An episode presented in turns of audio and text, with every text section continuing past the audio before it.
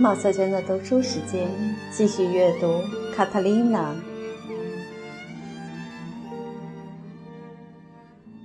三十七。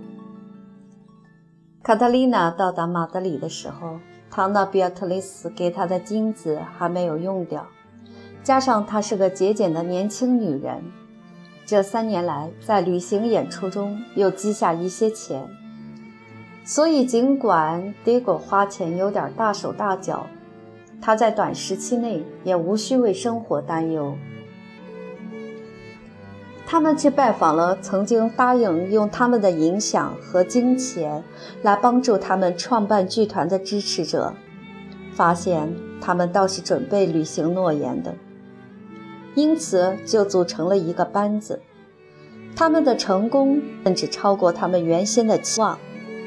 而卡塔琳娜红遍了全城，不少高雅的绅士企图得到她的青睐，但是她虽然收受他们的礼物，表示感谢，报答他们的却至多只是她那双俏眼睛里的一丝笑意和几句悦耳的话。于是她不但由于美貌和天才而深受爱慕，人们也爱慕她的品德。他写信多明戈来，他在行囊中带了十来个剧本赶来了。他把其中的两个搬上了舞台，却都被轰了下来。观众用刺耳的口哨、嘘声和辱骂声来表示他们的不满。这是当时的风气。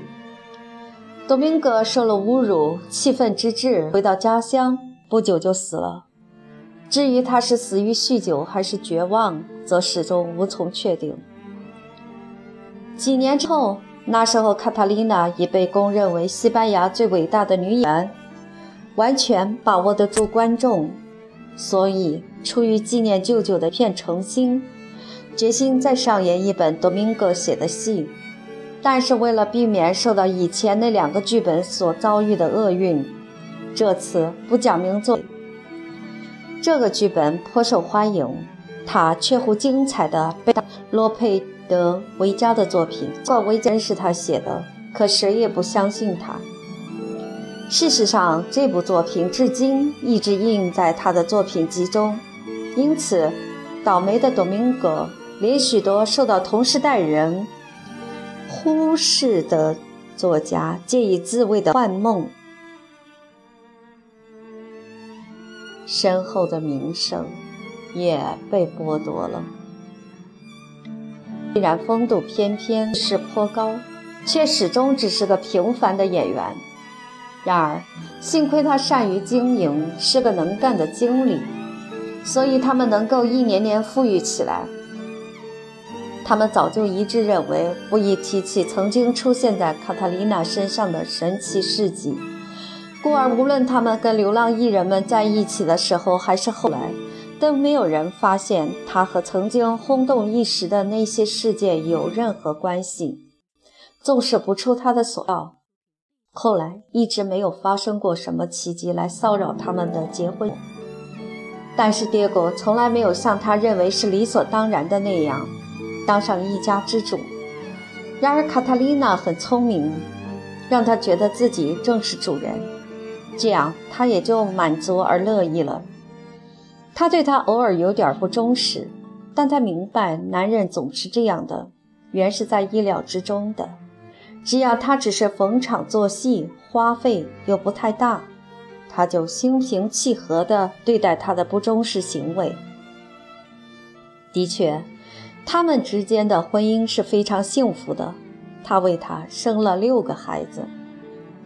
因为是个有良心的女演员，不愿辜负她的观众，继续扮演受迫害少女和守身如玉的公主。每次怀了孕，都要演到她可以上台的最后一刻。她到老还是演这些角色。有个荷兰旅行家在菲利斯世统治的后期来到西班牙，留下记载，说她虽已发胖，而且已经成为几个孙儿女的老奶奶。她的风度还是那么优美，嗓音还是那么悦耳动人，而且她的人品具有那么大的魔力。上台不消五分钟，你就完全忘了她的年龄和体型。毫无疑问的，当他正是他在扮演的十六岁的热情奔放的姑娘。